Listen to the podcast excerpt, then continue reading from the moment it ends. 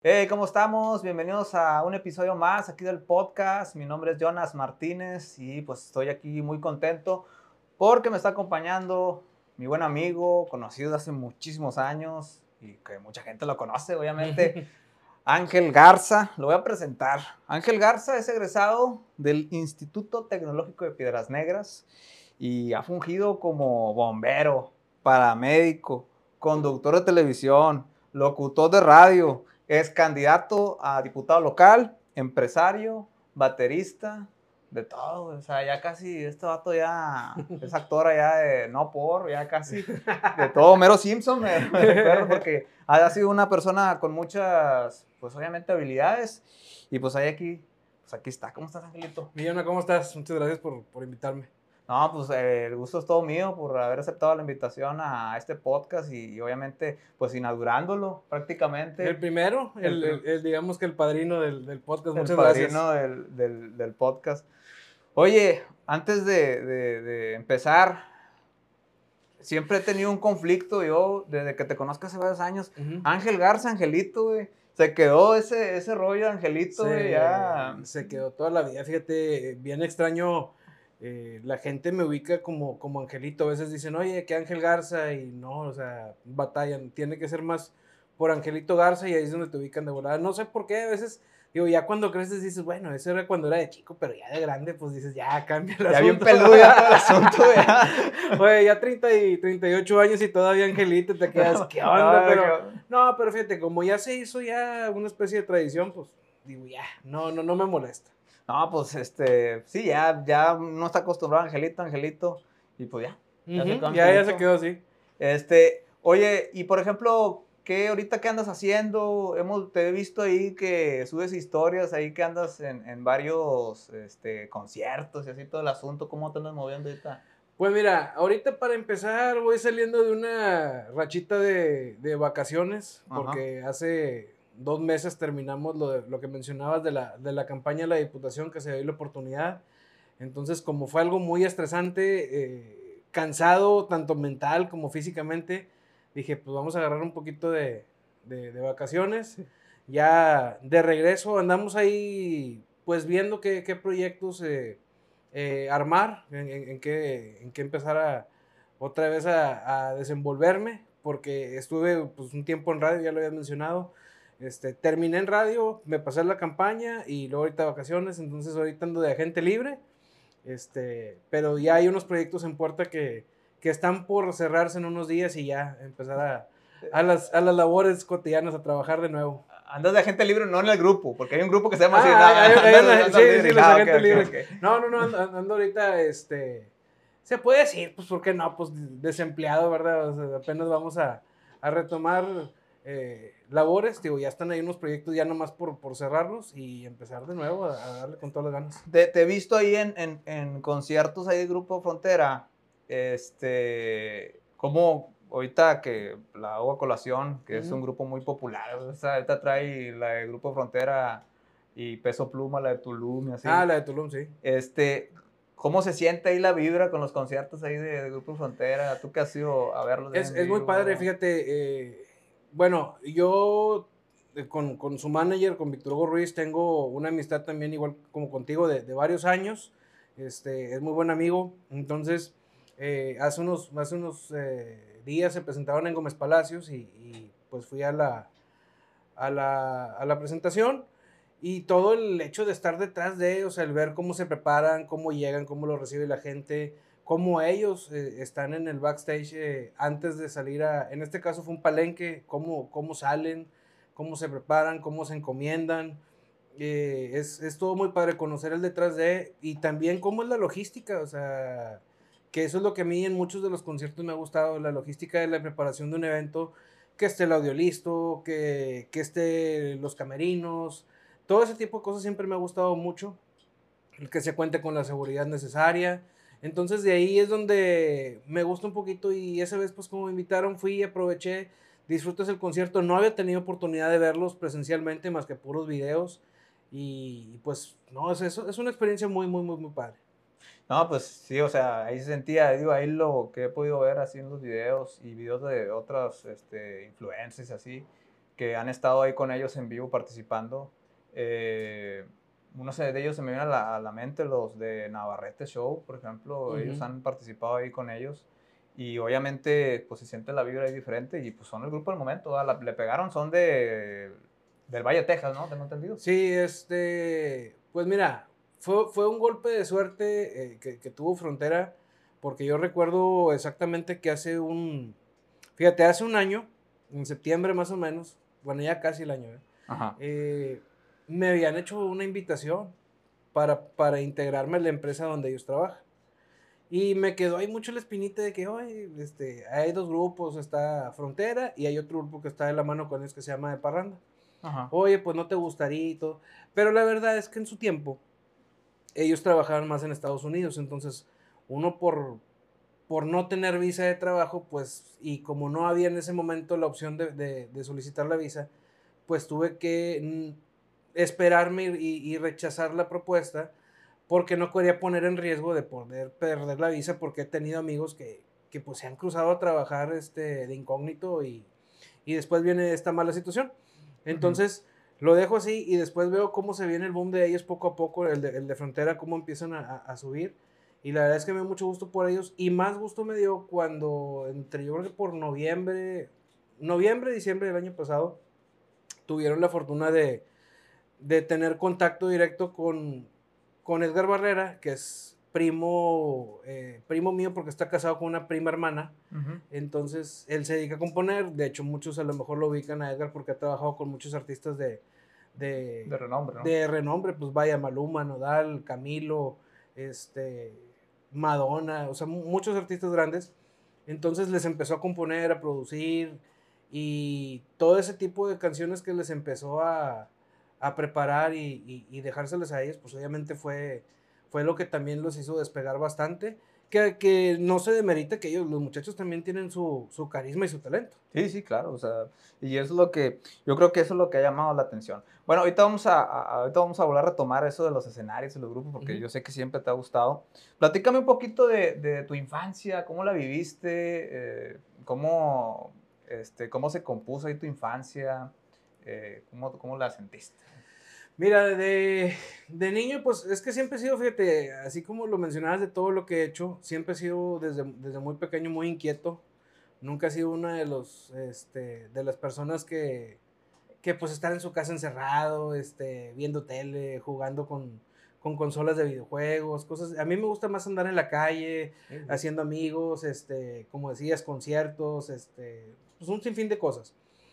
Entonces, este, pues de joven así empecé en la escuela, yo creo que fue donde me nació lo de la música, porque siempre me, me llamaba la atención de que yo estaba siempre pegándole a la mesa, bueno, en este caso el pupitre ahí de, de, de, de la escuela, y mucha gente de ahí, de los compañeros de los alumnos, los maestros, me dice, tú algún día vas a ser músico porque se ve que lo traes en la sangre. No te metías en pedos con las maestras porque andabas eh, ahí chengueteando sí, y la, la porque sí, no, nunca, o sea, Niño, antes, fíjate, antes había una, una boleta que le llamaban de conducta que te la mandaban por semana. Ajá. Y siempre salía abajo, siempre salía 8, 7. y todos esos puntos menos era porque estaba haciendo ruido, en, en, o sea, porque siempre estaba inquieto en el salón. No era tanto por indisciplinado de que hacer relajo o en, en mal plan, pero era más por el hecho de que pues te parabas y le pegabas una cosa para hacer ruido. Y, o sea, no, no era, no, era, de que, eh, esos tres que están atrás se me separan ahorita. Eso sí, no, no, no. Ah. No, era más por el hecho de estar este, como haciéndole tocar la batería. Entonces, Ajá. eso era lo que me perjudicaba. Y pues no, fíjate, de, de, de, de, chico, la verdad, una infancia este, muy bonita, digo, pues digo, mis papás siempre procuraron que nunca nos, nunca nos faltara nada, este, siempre nos, nos dieron mucho amor hasta la fecha. Eh, y no, pues algo de lo que no me puedo quejar, siempre hubo muchos consejos de por medio. Obviamente cuando estás de chico, sí pasa de que se te, hace, se te hacen las cosas fáciles cuando te dan consejos los papás y dices, nah, crees que sabes más que ellos y no, ya después cuando vienen las consecuencias, dices, qué razón tenían. Vienen el chingazo. Sí, sí, sí, vienen los madrazos, pero este, uh -huh. luego ya este, aprendes y ya con el, con el paso de los años pues lo vas puliendo. Sí, claro. Y sobre todo, este, pues, sí, como dices, a uno se le hace fácil está chavalito uh -huh. y no mide las consecuencias porque dicen, ah, no va a pasar nada. está loco el jefe o no sé, pero no, ahí viene ahí, andas ahí llorando, no, es que me caí, que hice esto y que lo otro. Eh, platícanos un poquito sobre tu papá, este, don Ángel Garza. Eh, obviamente él fue una figura pues también muy importante tanto en el mundo político y empresarial, tengo entendido, ¿no? Sí, bueno, fíjate que en la política no incursionó tanto más que ya en sus últimos años. Este, papá estudió eh, en Monterrey, ahí conoció a mi mamá y ahí se, se enamoraron y se casaron. Eh, papá terminó de ingeniero industrial administrador eh, en la Universidad Autónoma de Nuevo León. Y bueno, pues empezó a tener varios trabajos fuera de, de, aquí de la ciudad, luego ahí regresó a Piedras Negras eh, mucho tiempo estuvo como gerente de adquisiciones en Micare, cuando, cuando existía Micare, pues, estamos hablando de hace, uff, todo el en los 80 y, como en los 80 y tantos, 85. Fíjate que mi mamá también trabajó en Micare, o sea, y me contaba esas historias de que no, y los inventarios. Bueno, la, la, la, famosa, la famosa draga que tiene Micare, que tenía Micare, este, fue una de las adquisiciones donde tuvo que ver papá. Entonces, junto con otros otros amigos de él que trabajaban ahí juntos, entre ellos la pudieron eh, comprar. Y luego ya después con el tiempo, papá, bueno, pues sale de Micare, eh, incursiona como empresario en Piedras Negras, crea una fábrica de cajas de cartón, que era proveedor para las maquiladoras de aquí de la ciudad. Duró muchos años, empezamos, empezamos en el 92, 93 con ese negocio. Lo empezó él y así estuvo un tiempo hasta que ya después, pues, lamentablemente en el, 2000, en el 2010 eh, fallece y ahí es donde brinco yo a hacerme, hacerme cargo de la empresa. Duramos hasta el 2016 todavía, 2017. Y ya por cuestiones de que se complicaba más en la cuestión económica y que eh, había situaciones que, que, te impedían a seguir, eh, tuvimos que cerrar. Y ya fue donde pues yo ya brinqué a otros este, brinqué a otras, eh, digamos que formas de trabajar. Pero sí, papá, pues digo, mucho tiempo fue, fue eso como empresario. La verdad fueron casi veintitantos años de que tuvo ese negocio. Y también por fuera, pues obviamente eres igualito yo a él. Eh, el hacer amistades, entonces estuvo como presidente del Casino Nacional, estuvo como presidente del Club Rotario, mucho tiempo estuvo como, como socio del Club Rotario, estuvo como tesorero de la Cruz Roja, eh, siempre estuvo haciendo muchas cosas también este, de beneficencia para piraneros. Oye, y, y por ejemplo, la, la, faceta como que yo, me, yo recuerdo esa faceta eh, cuando eras este, el dueño así de la, de la fábrica, o existía la fábrica. ¿Por qué crees que, digo, así como hablando como empresario, eh, ¿Cuáles fueron los, las causas por las cuales la fábrica, pues obviamente ya no pudo darle batalla o, o, pudo continuar, obviamente, funcionando en operaciones? Que, hablando en la cuestión de, de, de, la empresa que teníamos de, las cajas de cartón, a veces no se complica por la capacidad de producción que tenga uno, se complica a veces por la dirección de las mismas empresas. Ajá. En este caso yo entiendo que cada empresa tiene sus protocolos o sus formas de trabajar. Entonces, muchas de las maquiladoras que están aquí en Pirineras, pues sabemos que tienen corporativos fuera de la ciudad y que están la mayoría en Estados Unidos. Entonces, a veces les pedían que pues los proveedores locales tenían que irlos cortando poco a poco. Ok. Porque ellos les decían, tienes que comprarle a un proveedor que tenga mucho mayor capacidad, que tenga que estar en Estados Unidos o que tenga que estar en una ciudad grande de México, eh, que no sea una empresa chica. Eh, entonces, al momento en que te empiezan a quitar ciertas empresas el contrato, o que empiezan ya a decir, sabes qué, bueno, trabajamos hasta tal fecha y ya, ahí fue donde ya te empieza a pegar un poquito, porque pues tú tienes tu punto de equilibrio y dices, bueno, tengo tanto para que producir para poder yo mantenerme en cuestión de mis gastos de operación, de gastos de servicios y todo. Y ya cuando empiezas a ver que vas para abajo, entonces pues prende los focos rojos y te acercas a las empresas y a veces te decían, eh, pues sí, pues déjame verlo. Después, con el tiempo, hubo muchas que sí se acercaron y me decían, nos equivocamos en el haber tomado una decisión de habernos salido con ustedes. ¿Por qué? Porque las maquiladoras aquí en Piedras Negras tienen un cierto eh, consumo semanal. Entonces, la ventaja que nosotros en la empresa ofrecíamos era de que podíamos hacer lo que necesitaban únicamente para la semana. Si tú le compras a un proveedor de Monterrey o de México o de Estados Unidos, pues si tú le dices una caja de X tamaño, pues te pide, no sé, 10 mil, 15 mil, 20 mil piezas, cuando ellos se consumen a lo mejor dos por semana. Entonces estás hablando que vas a pedir un stock para dos meses, tres meses, y a veces es contraproducente porque se puede dañar el material o puede pasar otra situación y pues es, una, es un dinero perdido. Entonces, y además en cuestión de espacio de almacén, que, que tú nada más llevabas lo que necesitaban y ya no te, te sobrellenas el almacén de, de, material que vas a tener ahí usando, que sí lo vas a sacar, pero pues te va a tardar más tiempo. Y por ejemplo, eh, si te dejaba lana, o sea, así de que fuera de manera desglosada, como tú lo dices, o sea, si dejaba lana o... Mm, es castigado, lo que pasa es que ese tipo de negocios, la verdad, es por volumen. O sea, porque realmente te vas con la... te vas contra las competencias, por ejemplo, en decir, a lo mejor yo podía hacer 3, 4 pesos más caro que una empresa de Monterrey, pues sí, pero equivale contra el volumen. Me refiero, aquí tú vas a nada más estar comprando lo que necesitas. Si compras a volumen que te vas a quedar a, pues, tres, cuatro meses ahí atorado, pues por más que ahorres, no, no, no, no te sirve. Entonces, era lo que nosotros siempre le ofrecíamos. Hay una empresa que mejor omito ahí el nombre, que, que, una vez me habló, me dice, oye, es que necesito este, 100 cajas, y eran unas cajas, pero sumamente pequeñas. Entonces me dice, pero las tuvimos que comprar fuera. No, porque no. De, según ellos que no sabían de nosotros. Pero eso era pues puro cuento, final de cuentas.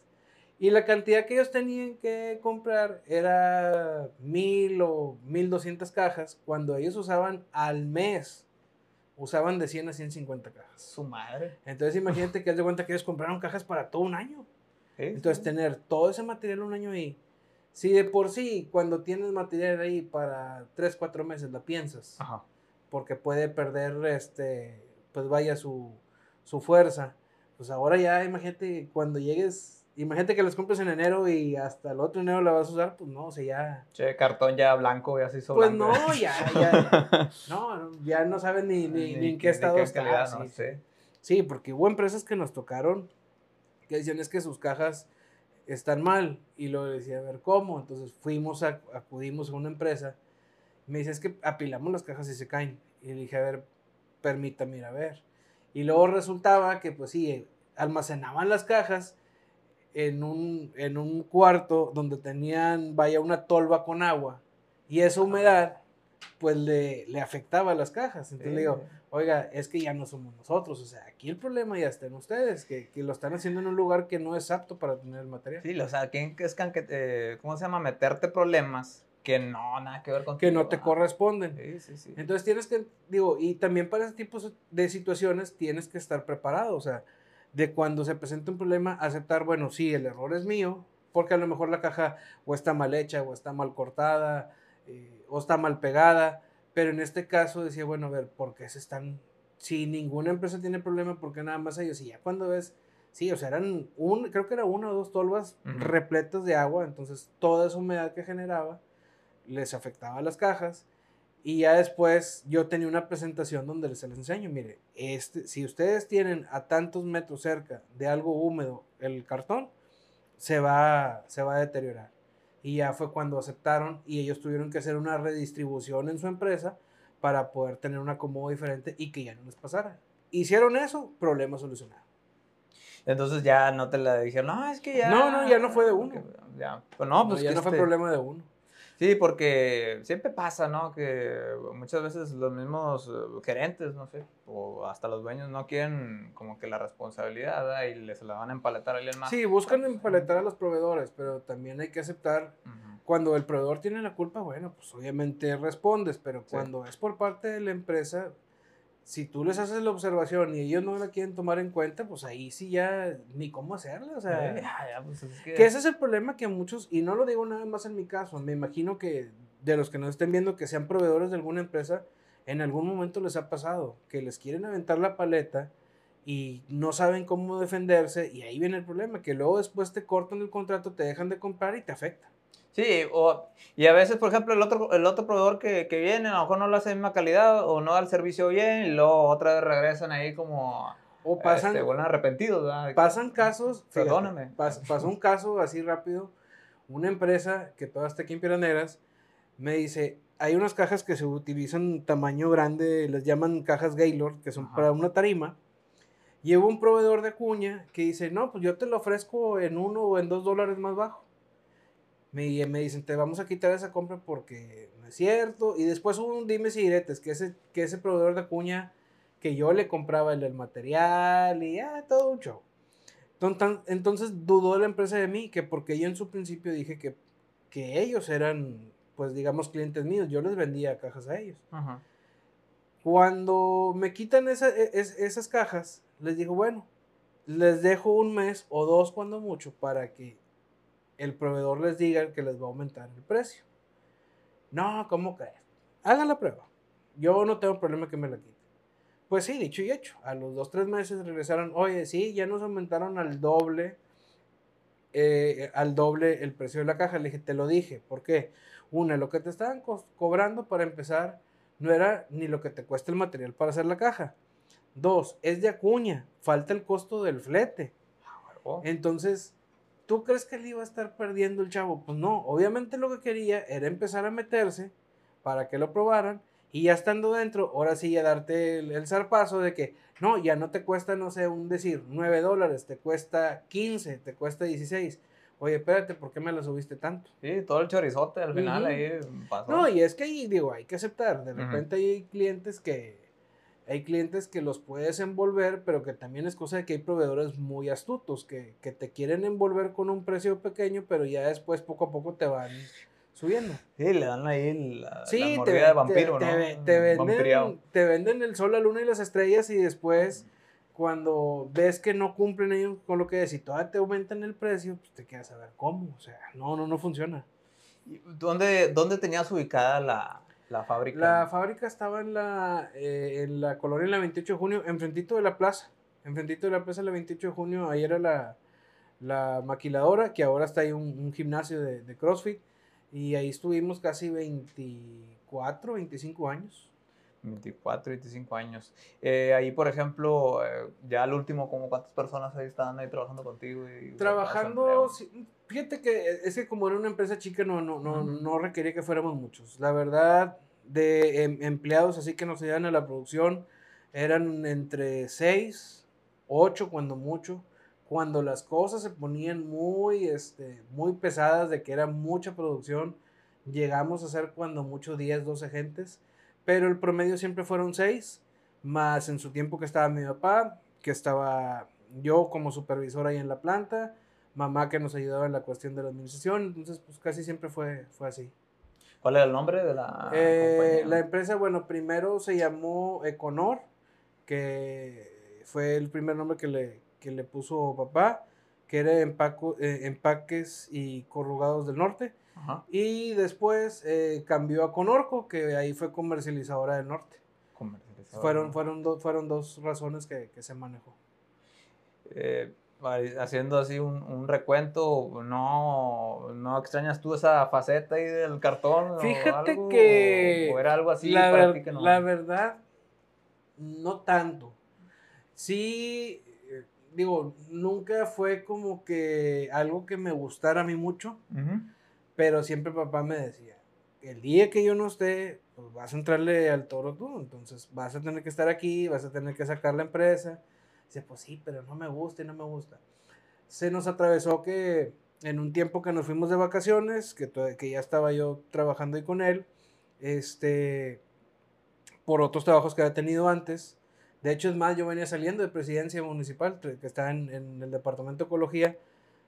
Termino el, el ciclo de la administración, brinco con él a trabajar, nos vamos de vacaciones y fue cuando se complica la salud de él, fallece y dije, cuando me hago cargo ya sin él, dices, ay, sí te pesas, porque dices, todavía había cosas que yo no sabía al 100%, me tuve que pulir sobre, sobre la marcha. ¿Qué edad tenías cuando pasas? 25, vein- entre 25 y 26 años más o menos. 25, 26 años ya tenías que hacer cargo de la Y ya hacerte cargo, de toda la Y deja tú, cuando pasa lo de papá, te, te pones a pensar, a ver, tenemos tanta gente que depende de nosotros, que depende del trabajo, que también la familia. Entonces dije, ¿qué va a pasar ahora? O sea, vamos a poder seguir, este, vamos a tener la capacidad y gracias a Dios nos dio para, para seis, seis años más después de eso. Y pues obviamente, pues ya después ya se cerró el, el- el ciclo. Sí, claro. Oye, Angelito, y bueno, ya cambiando así de temas, otra de tus facetas, ya cerrando el tema de empresario, eh, pues obviamente bombero, paramédico. ¿Cómo está ese asunto? ¿Qué fue primero? ¿Fue paramédico o fue bombero? Primero fue paramédico y luego brinqué bombero, luego regresé paramédico y bombero. ¿En Siempre. ¿Qué, qué año así. fue eso y cómo le hacías o cuándo? Eso, híjole, pues fue yo creo que como en el 2000, yo creo que 2000, 2001, por ahí. Yo tenía apenas 15, 16 años que nos piden el servicio social en las escuelas Ajá. y me voy a protección civil. Me voy a protección civil con un chavo que cuando era, no sé si recuerdas cuando seguridad pública estaba donde está ahorita CIMAS. Sí, sí, claro. Bueno, ahí estaba el departamento de protección civil y el chavo después lo quitan y me dice, ¿sabes qué? Ya no te voy a poder firmar, te voy a mandar con un amigo a Cruz Roja. Y ahí pues terminas tu servicio. Oye, me voy a Cruz Roja, pues yo nunca me había subido en ambulancia, no soy de primeros auxilios, no nada. No, pues ahí me empezaron a enseñar, me empezó a gustar la adrenalina de subirte, de que ibas a una salida, pues obviamente me gustaba mucho. Y le empecé a tomar amor a, a eso. Después de unos años, eh, un chavo que estaba ahí en, en Cruz Roja me invita a bomberos. Me dice, oye, vente acá también, acá está padre. Órale, va. Oye, pues me voy a bomberos. Todavía más adrenalina por el hecho de llegar a las casas, eh, que estar incendiándose, que sientes la lumbre, el fuego, el calor. Entonces, pues todavía te gusta más. Y ya me quedé, haz de cuenta que me quedé en esos dos. Los, los combiné pues hasta la fecha. Digo, ahorita ya no tanto porque me he dedicado a otras cosas, pero en mis ratos libres como de hobby, pues sí me, me pego ahí todavía. Oye, y por ejemplo, ¿a ti te tocó la inundación de Villa de Fuente y el tornado de Villa de Fuente estando ahí en, Los- en servicio? Los dos. eh, el tornado, yo estaba todavía cuando estaba estudiando en el TEC. Fue en el 2007, ¿verdad? Eh, Si en no- 2004 fue uno y en ¿La el inundación? 2007, Ahí, el 2007 sí, fue el tornado. 2007 fue el tornado. Eh, en la inundación, yo andaba dando la vuelta y un amigo me dice, oye, ¿no vas a venir a la villa? Y dije, pues que hay, hay fiesta. ¿o qué?". y pues en domingo dije, bueno, ya ves que en domingo hacen los bailes, bueno, pues a lo mejor está bueno. No, resulta que me dicen, oye, que está inundado y que se inundó toda la villa. Y le dije, ¿cómo Ah, sí? madre. Pues ya el agua llegó casi hasta el techo de las casas. Y...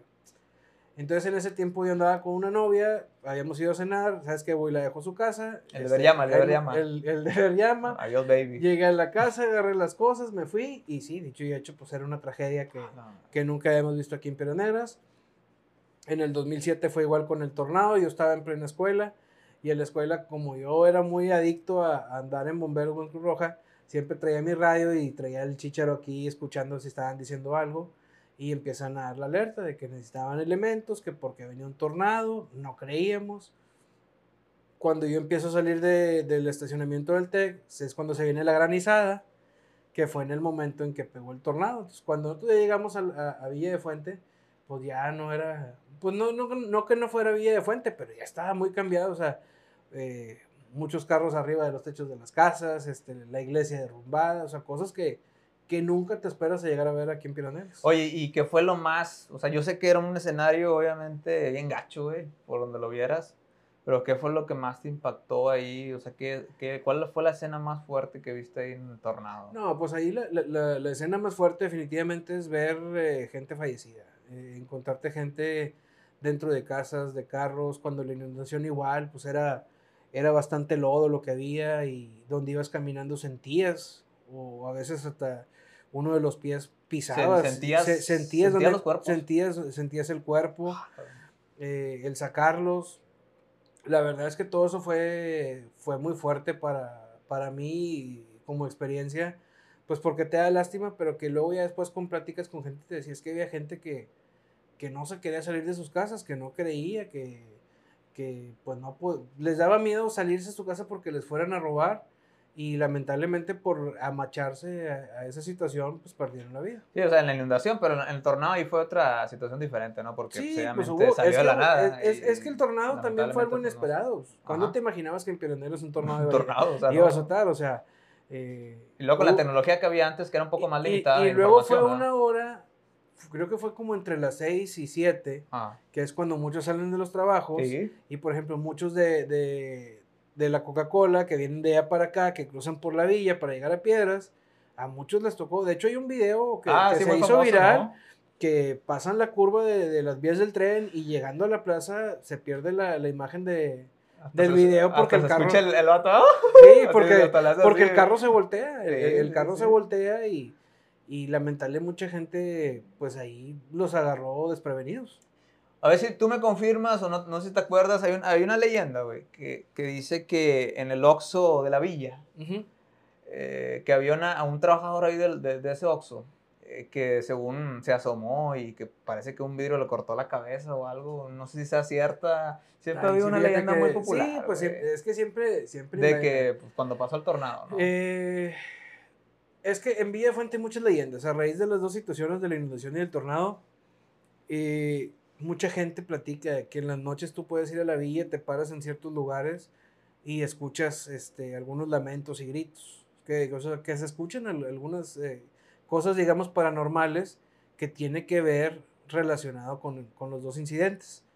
Sí lo creo, de toda la gente que falleció ahí, que es gente que, te lo puedo asegurar, no quería ni fallecer. Pues O sea, lamentablemente eh, las cosas se dieron a que no pudieron salir.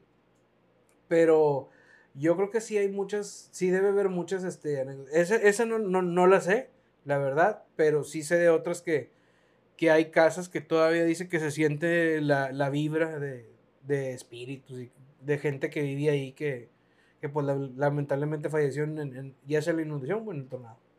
Oye, eh, hablando de Villa de Fuente, eh, no recuerdo cuando en la administración de Fernando Purón, cuando estaba Fernando, tú participaste, güey, en un, en un, ¿cómo se llama? En un simulacro, ¿no? Que es una camioneta, Ah, güey. sí. se metía. Yo me acuerdo que te vi modo Survivor, güey. Está así, pues, Bueno, con es que, todo el, el eh, show ahí en el río y tal. Eh, en ese camisa tiempo eh, era, era normalmente, en- creo que es en septiembre, si mal no recuerdo, agosto, septiembre, que es cuando se, se realiza lo, lo que es el, el día del simulacro. Y pues nosotros en nuestro rollo. Entonces yo afortunadamente tengo, tengo cursos en, en rescate acuático. Ajá. Entonces resulta que avisan y me mandan un mensaje, me dice, oye, te necesitamos porque hay un carro dentro del agua, de, dentro del río de, de la villa y que se está O sea, incendiando. pero, y pero que- paréntesis. O sea, no sabías que era un simulacro. No, no, no. no. Y- Eh, igual los medios de comunicación, me acuerdo, en ese entonces lo, lo estaban manejando como un accidente, güey. Sí, bueno, Ajá. de hecho, es que, de hecho, en ese tiempo, y era cuando estábamos trabajando, trabajando juntos en tele, cuando estaba en Super Channel, Sí, sí, sí, me acuerdo. que era cuando estábamos acá por la, por la Macroplaza. Sí. Yo salí de, y dije, no, pues ahí nos vemos, y en eso me hablaron. Entonces, yo me agarro, este, y llego, y pues veo la situación, y me dice, oye, pues está el carro abajo, y métanse, y hay que sacarlo y gancharlo para... Y que supuestamente hay una persona adentro de...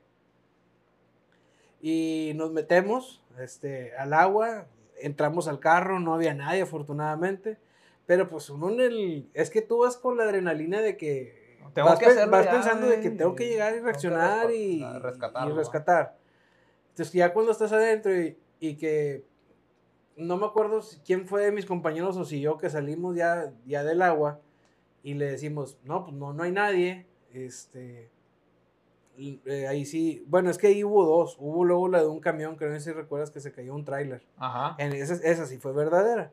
Pero en esta primera que fue la del La carro, ficticia. salimos del agua y me acuerdo que estaba Fernando Purón y le decimos, alcalde, pues no, no hay nadie. Y, lo, y ya nada más escuchamos, felicidades, bien hecho, es día del simulacro. Y yo, "Y". Y el problema es que ya estando dentro del agua, pues eh, la fibra que soltaba el carro, Ajá. este, te empieza a dar mucha comezón.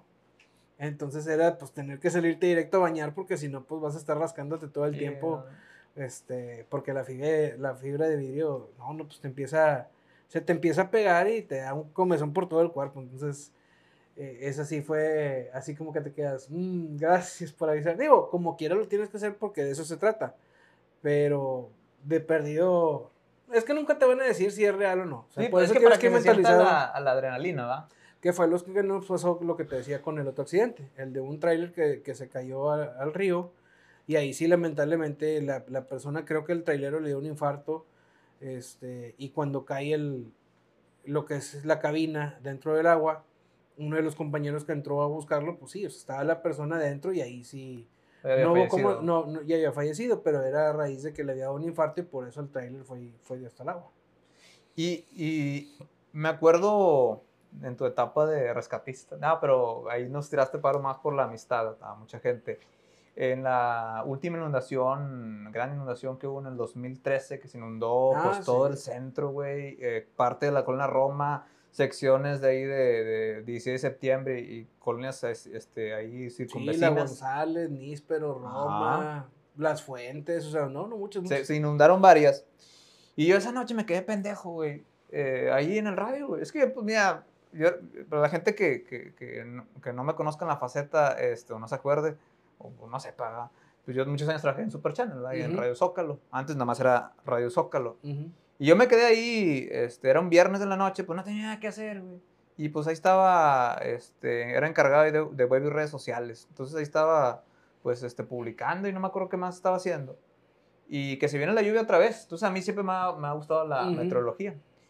Y me acuerdo que mi buen amigo Ángel, me mandó un saludo, estaba tocando, este Ángel Alvarado, ¿no? Sí, este estaba tocando en una en lo que es el eh, en un negocio ahí por 16 de septiembre y me dijo oye va, va a seguir lloviendo porque me acuerdo que ese día en esa inundación de 2013 era en junio julio no Era Sí, junio, más o menos. Pues es que se vino desde, se Se vino, vino desde un día antes ¿verdad? La, la lluvia se vino desde un día antes, pero lo fuerte fue en la madrugada. sí la madrugada Por- Por te- perdón, porque Ajá. yo recuerdo que con otro Ángel, Ángel Robles, eh, habíamos bromeado, ángeles, habíamos bromeado ahí en, en- en la sala de redacción.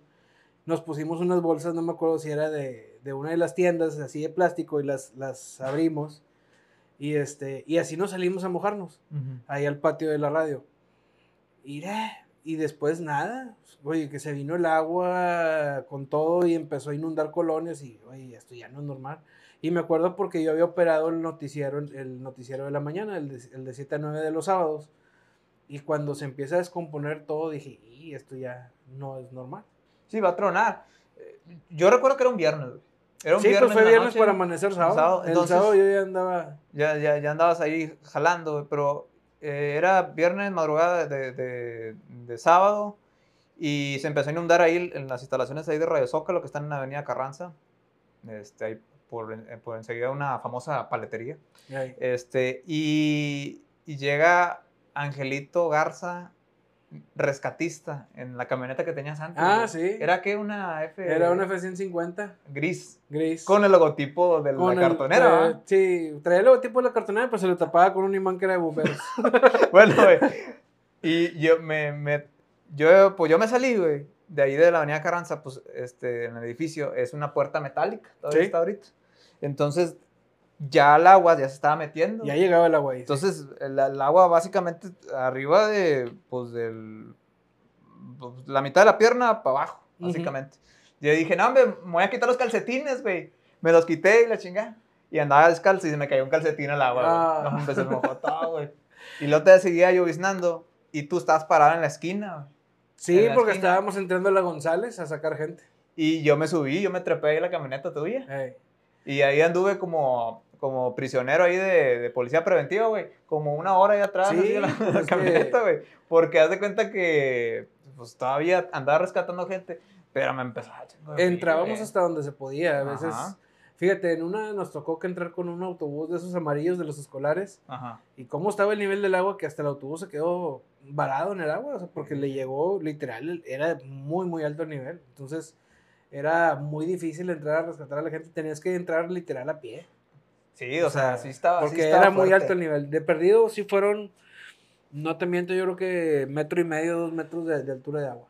Sí, no, para que se haya inundado el Sí, centro sí, sí, sí, y sí. parte, o sea, sí llovió mucho. Y pues la verdad, digo, es una de las experiencias en las que ahí Ángel me, me nos apoyó. Este, oye, ahora cuéntanos un poquito ahora, ya, ya pasando por la faceta de bombero, de paramédico, paramédico. Eh, la faceta de que siempre, yo siempre te he visto en todos los eventos, güey. Sí, Te he visto, de- ¿sabes dónde yo te conocí, güey? Que no fue tan, tan, tan, este, ya, no tuvo un final tan, tan bonito, que no lo vamos a decir, pero en el, en el de Platanito, güey. Ah, ok. Sí, ahí sí, te sí, conocí. Sí, sí, sí. Este, pinche Platanito te traía por un carro, bien cabrón. Y ahí dije, ¿a quién es Ángel Garza? Y desde ahí, güey, ya, te- Desde ahí. ya desde ahí ya estabas en el radar mío. Y pues de ahí ya nos conocimos. Este, pero yo siempre te he visto, güey, en muchos eventos. O sea, en múltiples Fíjate eventos. que eh, eh, lo que pasa es que siempre me han gustado los eventos y luego con conocidos que son los que organizan, pues a veces me invitan y estoy en el detrás de, o sea, en el llamado al backstage. Y afortunadamente con esos eventos he conocido muchas agrupaciones y de muchos me he, he entablado una muy buena amistad. Entre ellos Duelo, La Firma, La Fiebre Loca, este, Leandro Ríos, muchos del, del corte europeo y comediantes también. Entonces, ya es muy común que la gente dice, va a haber evento, va a andar Ángel. Sí. Pero es por el hecho de que cuando vienen ciertas agrupaciones, por la amistad que tenemos, me dicen, acompáñanos. Por cuestión de seguridad, porque se quieren sentir tranquilos, porque a veces quieren ir a comer y no saben a dónde. Entonces, a veces, eso es lo que pasa de que cuando llegan, oye, me hablan, ya llegamos, vamos a comer, vamos, ok, voy por ellos. Y siempre estoy en los eventos, pero aparte porque son muchos de los grupos que, que a mí me gustan, entonces, y, y como digo, como tengo muy buena amistad con ellos, pues por eso estoy ahí. Oye, y tú últimamente te he visto que has entrevistado a luchadores, güey. O sea, te has metido también en Hubo- cositas de la lucha. Fíjate que hubo un tiempo, lo que pasa es que yo también de muy chico me empezó a gustar mucho la, La lucha la- libre. la lucha libre. De hecho, acabo, eh, el fin pasado, eh, el sábado estuve en, en la área de una función eh, con gente que venía del consejo, que son de los de allá de México.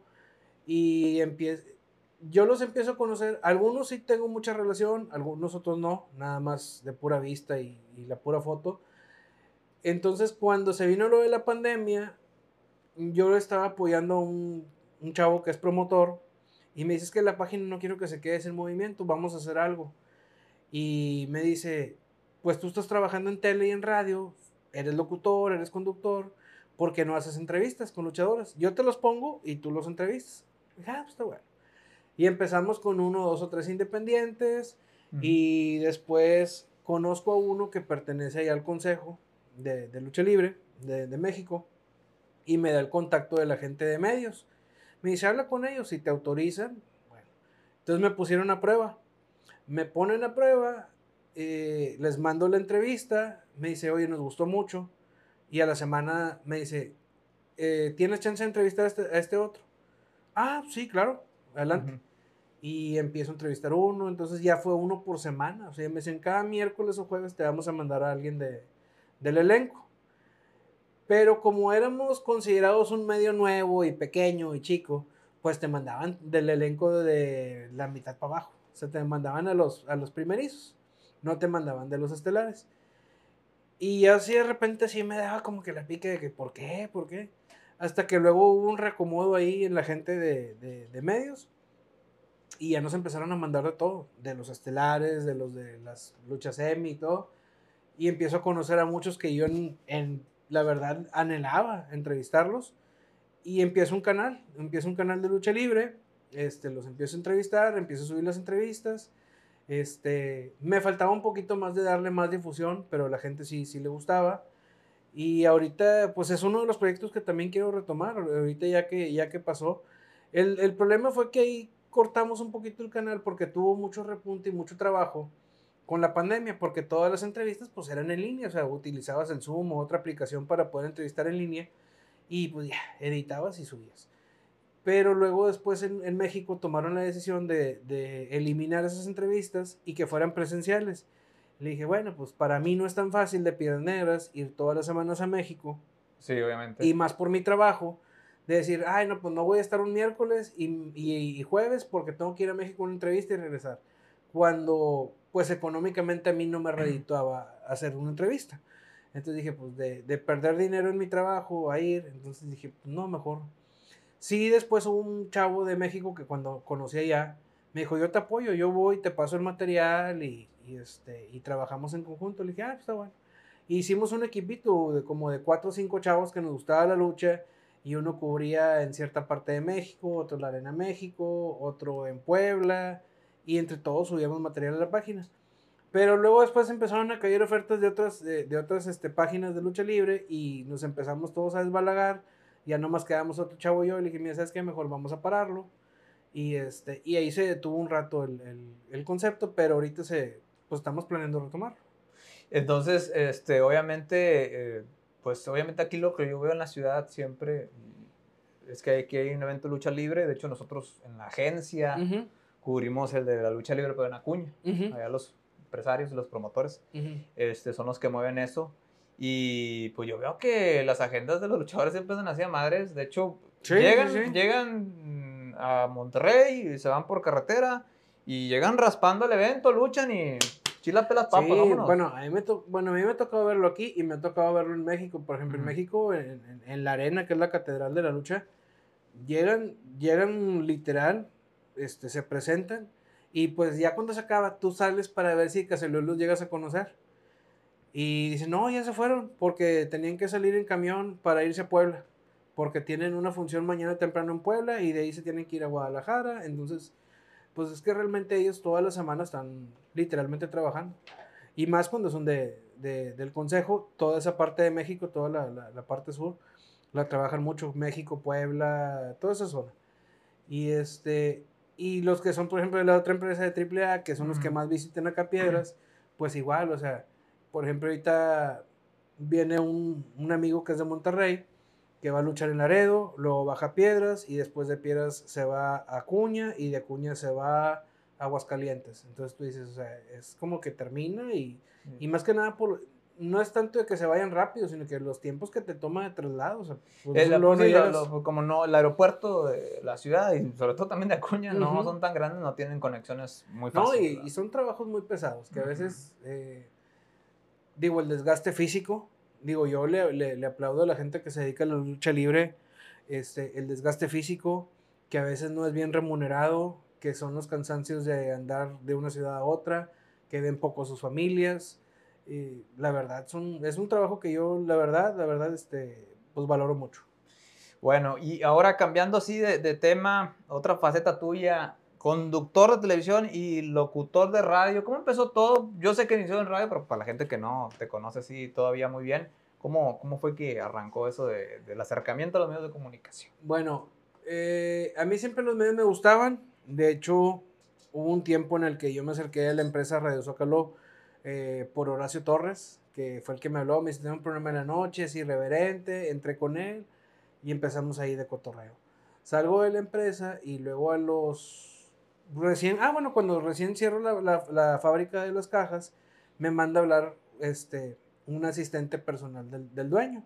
Me dice, oye, queremos que formes parte de la empresa, pero no era meramente para ni conductor ni locutor, era para estar a cargo del área de ventas. Le dije, bueno, pues algo es algo. Primero entro ahí y a lo mejor luego se me puede dar una oportunidad para locutor o, o conductor, que siempre me habían gustado los medios. Y después, al paso de los 3, 4 meses, me dicen, vas a ser parte del equipo de noticias de la mañana. Y yo, este, ay, caray, o sea, no, no, no, que no quisiera, no, no, no que no quisiera, pero eh, yo la verdad siempre he sido una persona eh, muy dicharachera, este, muy de relajo. Y yo siempre he tenido un respeto muy grande para la gente de noticias porque son gente seria, profesional, eh, muy enfocada con la nota.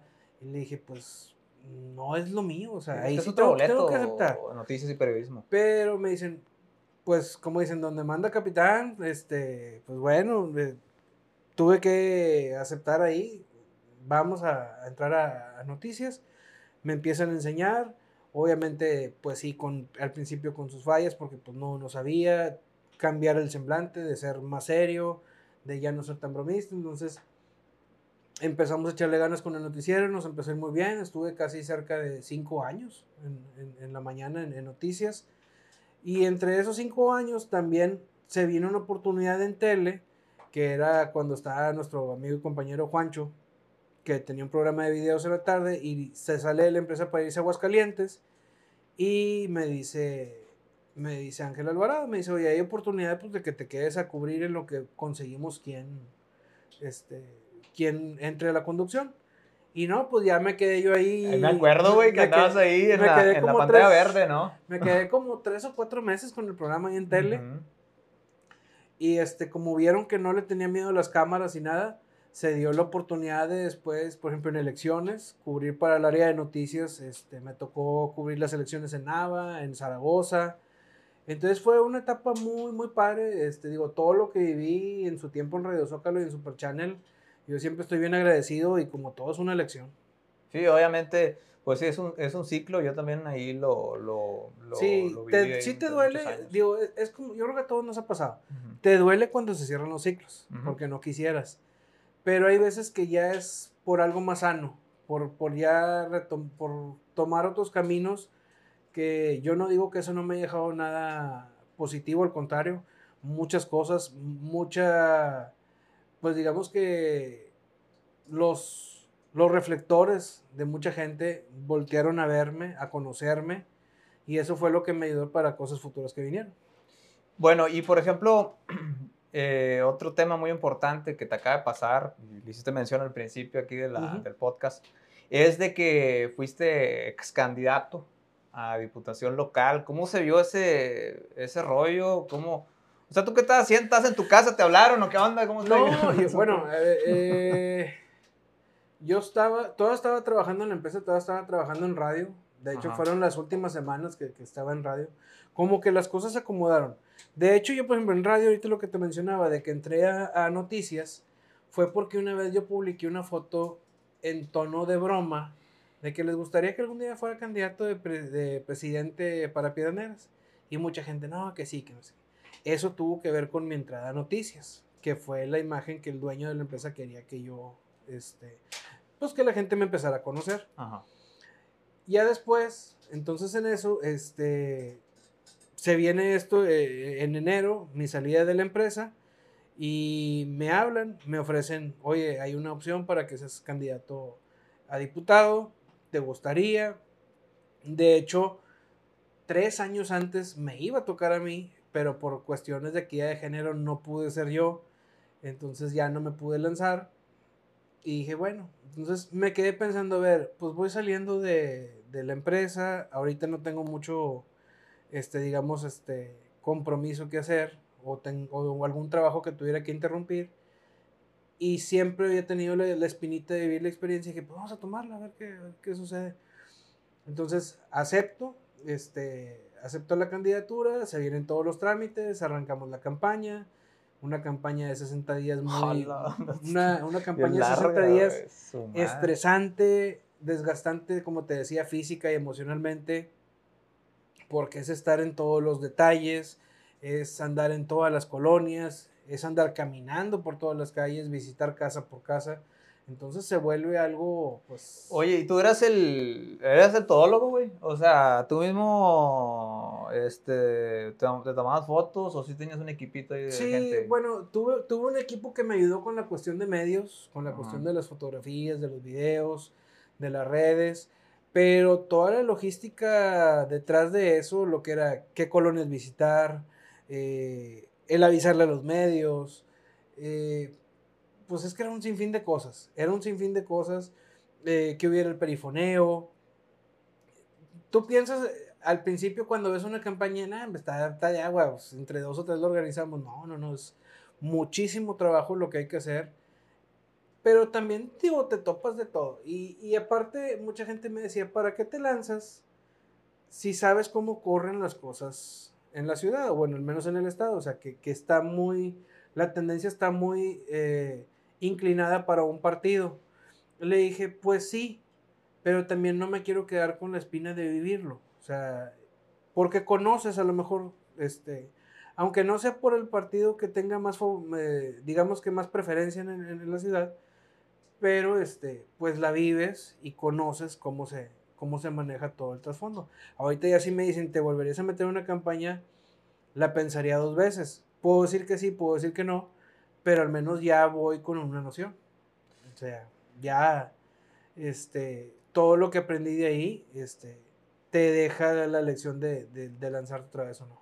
La otra vez te lo dije, este, ahí en primer piso, este, cuando nos encontramos, te decía, oye, pero pues de ahí, ahí apareces en todos los espectaculares, estabas ahí en todos los pues, espectaculares. es que mira, y es fecha que la gente, que la gente me ve, oiga, usted era el candidato, sí, este, no, pero ahí para la otra, usted échele ganas y va a ver que... Eh, te da gusto porque hay gente que te conoce. Lamentablemente, pues ahora también con la cuestión de las redes sociales veo mucho el hecho de los haters o el hate que se echa eh, o la forma de, criticar y atacar, de que atacan a todos los... Eh, atacan a todos pues eh, los candidatos porque pues que sí, que si roban, que si esto, que si el otro. Lamentablemente la gente no se da la oportunidad de conocer a, los candidatos. yo le decía a mucha gente, bueno, hay mucha gente me atacó de que, ah, otro que quiere vivir del horario público. Le dije, a ver, la verdad nunca he tenido necesidad y he estado metido en muchas cosas que al contrario, yo pongo de mi dinero para hacer, no que me deje a mí. Como el caso de haber estado en el Club Rotario, como eh, estar en Bomberos, en Cruz Roja. Eso yo realmente yo le invertía, no era algo que a mí me dejara dinero. Entonces era lo que yo muchas veces a la gente le decía, pero pues obviamente, mira, respetas la, la opinión de cada quien. Ya después, con el tiempo, la gente pues se da cuenta. Lamentablemente sí, pues hay de repente prácticas que ya mucha gente les sabe. Se me dicen, oye, van a andar vendiendo el voto, van a andar haciendo el otro. Pues dime algo que no sepamos. O sea, eso se hace aquí y en todos los estados de, de México. Entonces, la cosa es tener el acercamiento con la gente que realmente te conozcan, que verdaderamente vean una opción diferente. Y que no, y, que no te vean con esa opción de ser aborazado por querer estar en el poder.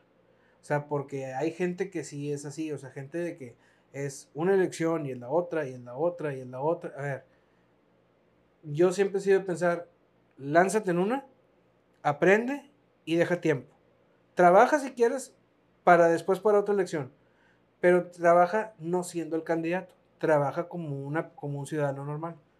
Ya después se te presenta la oportunidad, la tomas. Pero no estar, insiste, insiste, insiste, porque imagínate lo desgastante que es. Si 60 días. Oye, es que son muchos días de campaña y yo decía, ay, güey, o sea. No, llega, llega, el llega en los últimos días, en los últimos 5 o 6 días, que ya a veces. es que uno se trauma ya con, No te traumas, pero, pero era. uno como ciudadano. Pero literal, literal, ya tú te bajabas a, una colonia y decías, ay, ¿cuánto tiempo me falta? O sea, ya, porque ya era cansado. O sea, sí es, sí es cansado, pero también te motivaba el equipo, te motivaba la gente. Entonces dices, ya me subí al barco, ahora pues no me tiro, o sea, vamos a terminar. Mucha gente me decía, pues declina y apoya a otro. Le digo, no, pues, ¿por qué? Porque soy de las personas que nunca defraudaría el apoyo de las personas que me han ayudado. O sea, que, que todas las personas que estuvieron más de 40, 50 días, imagínate, recorriendo conmigo, oigan, ¿saben qué? Ya no. dice, oye, pues ¿cómo? O sea, ¿de qué se trata? Entonces, era cumplir hasta el final, pasara lo que pasara. Me decía, cosas buenas van a venir. Eh, no han pasado, pero no lo dudo que puedan pasar.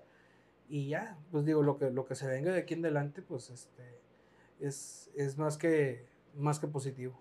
Oye, y por ejemplo, eh, una de las cosas que, que, mm, regresando un poquito a que pues, tú eres una persona que asiste a muchos eventos, así, eh, y creo que una vez me lo dijiste, hace muchos años vino el expresidente de México, Enrique Peña Nieto. Ah, sí. ¿Te tomaste una foto con él, güey? Sí, cómo no. Pero ¿por qué no la quisiste subir? No, sí la subí. ¿La subiste? Sí, sí, creo que sí, por ahí debe, debe de andar en las redes. Este, en mi Facebook debe estar. ¿Cómo le hiciste para llegar ahí? Fue cuando vino. A la pues del regimiento, ¿no? no, andábamos, eh, era cuando estábamos trabajando en tele, nos tocó cubrir cuando vino a la exposición de México, eh, Pasión por México, que era la exposición que hubo en la plaza, en la Gran Plaza. Ah, ya que me pusieron, que pusieron eh, la exposición del, del, ejército militar. Sí. Me acuerdo que ahí vino a hacer un recorrido y ahí me, me, tocó, y pues, oye, pues en caliente, digo. De, de presidentes me ha tocado conocer más que Enrique Peña Nieto y a Felipe Calderón, nada más. Pero pues porque pues es que también uno que le encanta andar en el mitote. Sí, sí, yo sé que anda La de Felipe Calderón fue en una escena que le hicieron en un, en un club aquí privado y este y ahí él dio una plática y fuimos a ver y este no pues de, de entre ahí nada más ellos, pero que tú digas así, ahorita yo, Ángel Garza, ser un amante de la política, no, porque la verdad tengo más, más pasión por la música, más pasión por los medios. Eh, ahorita me está gustando un poquito esto de lo que hacen ustedes de, las redes sociales. Me gusta un poquito de todo eso, o sea, de, generar contenido. Y al rato OnlyFans, no, no, es que, fíjate, yo me he dado cuenta cómo, cómo la gente cómo hay gente que le va bien con ciertas cosas. Obviamente OnlyFans, este, sabemos que es más por el lado de las mujeres. Sí. Porque eso es lo que más grande. De hecho, es más, cuando estaba en lo de la lucha libre, había una, había una amiga que era colaboradora con otra eh, empresa y ella pues entrevistaba y todo. Y de repente se salió de ahí, abrió su OnlyFans. Y haz de cuenta que pues ya de eso vivió. Un Lamborghini, ¿no? Oye, Sí, porque no, ¿cómo no, tienes y la verdad No, es que la chava, la chava es estaba modelo. guapa, por eso la metieron a, a- a lo del concepto de lucha, por, para que llamara la atención. Una chava guapa entrevistando a uno de los luchadores. Y ya después se viene eh, esta, esta opción, o la aplicación de, de, de OnlyFans. Este, tomó el reto la chava y pues le fue bien. Y dejó lo de la lucha y ahorita ya no sé a qué se dedique. Pero este, pues la verdad es que, digo, ¿cómo, cómo hay a, a- a varias personas que pues es algo nato que se les da en las redes sociales? O sea, y no nomás OnlyFans, o sea, hablo OnlyFans, Instagram, TikTok, este, Facebook, YouTube, sea, Es que crear, con- es que crear contenido, eh, nosotros lo vemos en la, en la agencia, nosotros nos dedicamos. Este, No es fácil. No es fácil. O sea, tienes que tener, hay que tener un equipo, que ya lo tenemos. Pues somos una agencia eh, detrás que pues, a, tú, a ti te va a tocar pautar, a ti te va a tocar este, meterle este, ads a los a las pautaciones, tú publicas las historias. O sea, es un, es un montón sí, así hay de que ser personas. un equipo. Y obviamente, pues hay algunas personas que todavía no lo ven así. Pero ahorita lo que me he encontrado eh, con muchos empresarios es que, y otras personas es que pues, ya lo ven como un trabajo. Hace muchos años no lo Sí, ven como sí, un sí, trabajo, pero ahorita ya la tendencia fuerte, sobre todo, yo no me dejaba mentir, en, a raíz de la pandemia Ujú. fue, así- se fue haciendo más grande. esto. Y la ventaja es que cuando haces un buen trabajo, como las marcas te piden, que ya Ujú. las marcas hacen que tú vivas de, de esto. O sea, porque ya dices, bueno, yo, digo, yo lo veo, por ejemplo, con, algo, como decías ahorita, algunos influencers. En el caso aquí, por ejemplo, muy sencillo, de aquí de Piraneras, Karen Barrera. Ujú. O sea, una chava muy joven, muy guapa, que le empezó a echar ganas. ¿Ya tomaste foto con ella? Todavía no. Ah, Ok. La, la, conozco su familia. Ok, Eh, ok. conozco su familia, pero. eh, y a ella una vez la vi en persona ahí en el canal, pero foto, foto con ella no tengo. Este, pero sí conozco muy bien a su familia.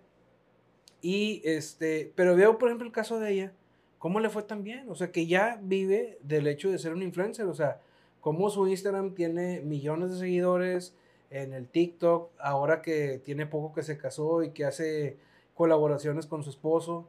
eh, es más, me- hasta el papá, que el papá yo lo conozco, que es doctor, o sea, como el papá también se presta para trabajar con ella y eso funciona bastante bien. Entonces, digo, mucha gente se queja de que, ay, pues los, los que trabajan para redes, este, pues no tienen trabajo, o sea, es nomás ponerse enfrente de una cámara. Le dije, no crean que es tan fácil, o sea, es pensar qué vas a hacer. O sea, Sí, ejemplo, ahorita yo, tengo, yo tuve que estructurar Ujú. estas este, las preguntas preguntas y, y luego tuve que stalkearte un poquito güey, para ver, bien, estoy bien, bien acosado, ¿no? El vato, Bien acosado en el, Sudando, el No, tuve que stalkear poquillo para volver a acordar otra vez y echarle ahí a la memoria para poder, obviamente, poder hacerte las preguntas correctas y ir enlazando. ¿verdad? Y es que, es que hay un chorro, eh, digo, hay un chorro de cosas.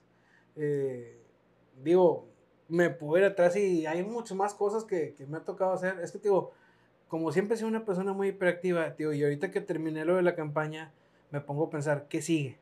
O sea, es o retomar las entrevistas de lucha, o un proyecto que tengo ahí, o dedicarme a trabajar con los grupos, que es algo de lo que también me gusta. Entonces, es estar en constante. ¿A ti te gusta la batería? Sí, me gusta la batería, pero también lo que te decía, me gusta el detrás de la Ajá. preparación de un evento. Eh, la seguridad, de que esté el audio, que, que, que estén los grupos, todo eso. Entonces, digamos que es lo que hace una especie, un road manager, que es lo que le llaman que, que anda con un grupo y que el grupo tenga sus habitaciones, que sepa dónde está, eh, dónde se van a presentar, o sea, en general todo. Que, que, que, si, que si le paguen al grupo, porque luego de repente el grupo se sube y a la mera hora, oye, pues no nos salió y resulta que tocaste de gratis, entonces... Oye, ya se fueron los empresarios, ¿no? ¿Cuánto fue, no? Eh, ¿Cuánto de, de- de- Este, y, y que y no, no, y que pasa en muchos lugares. Este, de hecho, ahora en la función esta que fui a la de Laredo, la de la lucha, pues igual, estaban platicando de que un, iban asociados con un chavo que es promotor y transió a la, a la persona que, con la que se asoció. O sea, resultó que la persona se dijo que se sentía mal y no era cierto, o sea, simplemente se, se puñaleó la lana y se fue y... Subiendo historias, ¿no? Allá en Cancún. Y luego resulta que la otra, la, la persona que iba asociada, pues tuvo que entrar al toro por los cuernos y desembolsar lo que ya habían puesto. Pues de a buenas que o sea, tenía dinero para poder desembolsarlo, Sí. porque luego si no te queda Pero, lana. pues, No, no, no, y a final de cuentas como quiera y al evento le pierdes. Ajá. Pero también, este, es que ahorita ya todos los eventos son un riesgo.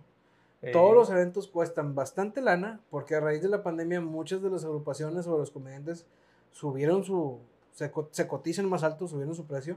Pues es que para recuperar Entonces- lana, ¿verdad? Que no pudieron haber ganado. Entonces, en sí, pero mucha gente se queja, oye, es que hacen un evento y cobran ya 5, 6, 7 mil pesos por entrar, que es muy caro. Dice, cuando te vas a una ciudad como Monterrey y te cobran la mitad o menos, dices, ah, o sea, pero es que también, pues te tienes que adecuarte a la, a la ciudad. Si sabes que no te va a ver tanta gente, pues el precio se eleva definitivamente. Sí, porque el, el, el espacio también, los espacios, los recintos que tenemos. O Y sea, es no que- les cabe tanta y es gente. que, y es que todo lo que cuesta, o sea, un decir, digamos, si a ti te cuesta hacer una producción 200 mil pesos y sabes que nomás pues vas a, puedes meter mil gentes, pues obviamente vas a cobrar mínimo para que te salga, para no perder. Sí. Y si es que te van las mil. Sí, sí, y ha pasado una rachita muy mala en los últimos eventos que han venido a la ciudad, Piedras Negras, hablando específicamente de conciertos así, que no han llenado, ¿verdad? Pero Por- tiene que ver también que, que se abran a esta opción de las redes sociales a promover. De una o manera sea, distinta, porque de una manera distinta. mucha porque- gente cree que, que nada más ponerle publicidad a un flyer, ya con eso, y es una estrategia es que, detrás es que puedes de, traer un evento y mucha gente me ha dicho, porque me han visto como, como tú en las fotos, oye, ¿cómo es que vino tal comediante? Pues es que estaba anunciado. No, yo no lo vi. ¿Por qué? Porque a lo mejor a veces el empresario no le metió la publicidad Eh, debida, ni en redes, ni en radio, ni en tele, ni en periódico, que a veces yo digo, bueno, ahorita realmente la verdad, si tú dices, ¿dónde le meto publicidad? Pues ese te vas a, a redes. Sí, obviamente. Primero en redes, luego te vas a tele o radio o juntos y ya a lo mejor dejas a la última opción periódico, Espectaculares. espectaculares, periódico, revista, porque ya no se utiliza tanto. Y así tú te vas a una calle, pues digo, las veces que nos hemos encontrado así, por ejemplo, en primer piso, ¿no? tú ves a la gente y toda la gente está en el teléfono. O sea, la verdad es que como dices, el, el meterle a los ads, meterle publicidad en el Facebook, en Instagram, este, eso es lo que te funciona realmente, que, que, que se vea el evento. Pero también que sepan hacer la publicidad, o sea, que sea direccionada, porque hay gente que dice, ah, le pongo mil, pues sí, te lo digo la gente de Cuernavaca y de otros estados que ni van a venir al evento, pues y, no, y- y no. no solo eso, o sea, mucha gente le, atasca todo el dinero a un solo este, flyer cuando tienes que hacer una estrategia detrás de y Ujú. obviamente ver que ahorita que está pegando más, que está pegando más ahorita, pues los reels. y- Sí, o sea, tienes, no, que, tú- tienes que hacerte preguntas y obviamente, este, pues... Pero sabes también que cosas. tiene que ver mucho con los eventos, el hecho de que se amontonen. Ándale también eso, el poder Porque adquisitivo de la, de la gente. a aquí, veces, ¿verdad? a veces aquí, aquí en la ciudad, es decir, tienes evento viernes, sábado y domingo. Y dices, ¿a cuál voy? Porque a veces no hay la lana para ir a los tres. Este, entonces decir, ni bueno, la pues, gente, ni la cantidad de gente. ni la cantidad de gente. Yo a veces me quedo curado, pero pues es que hablar, pues, lo más cerca que está de nosotros, que es Monterrey, yo a veces me quedo de, de que ver, está el estadio de Tigres lleno, y luego el estadio de Sultanes, y está lleno la Arena Monterrey, y está lleno el Domo, pero porque ya hay gente para todo, o sea, Es, son- es que hay gente para todo, más la gente externa. Y aquí lo que tenemos nosotros es que mucha gente se va a Monterrey o se va a Ujú. Estados Unidos. Somos frontera. sí, sí, sí. Pero no podemos comparar una ciudad, no, no nos podemos comparar con Monterrey, que Monterrey sí puede tener cuatro o tres eventos el mismo día, que sí los va a llenar, a una ciudad como Piedras, que falta que se mueva más la cuestión económica, y que si le pones uno o dos eventos en la misma semana o en dos semanas, pues es muy pesado. O sea, porque un decir que me ha tocado ver, creo que en agosto viene Julián Álvarez, y si hay un evento fuerte antes o después, Pega, ¿no? te, digo, te pega. Te vas a poner a decidir, o voy el de la semana antes o voy el de Julián. O, o sea, es uno u otro porque también por los precios pues, no cualquiera los puede solventar. No, pues sí, y eso, esa situación, pues los empresarios tendrían que analizarla muy bien para que pues, les vaya bien. Por eso es que me quiero meter un poquito en ese lado de la música también, para para ver que- en qué se puede mejorar. Sí, es para que exista ahí una, una asesoría, mi angelito. Pues prácticamente ya se nos acaba el tiempo. Muchas gracias por acompañarnos. Gracias, Vamos a seguir platicando en el futuro y Sí, en otros no. podcasts de otro tipo.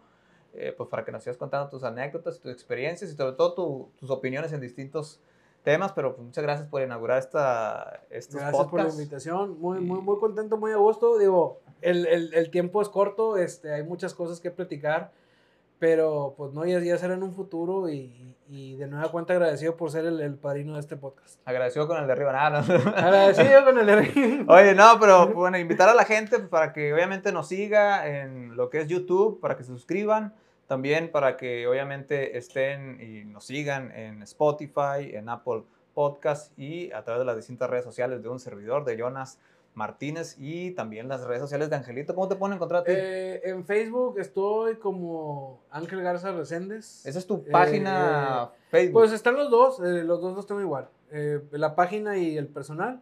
Y en Instagram es- estoy como arroba eh, Garza Ángel 85, lo acabo de cambiar. Y en TikTok igual.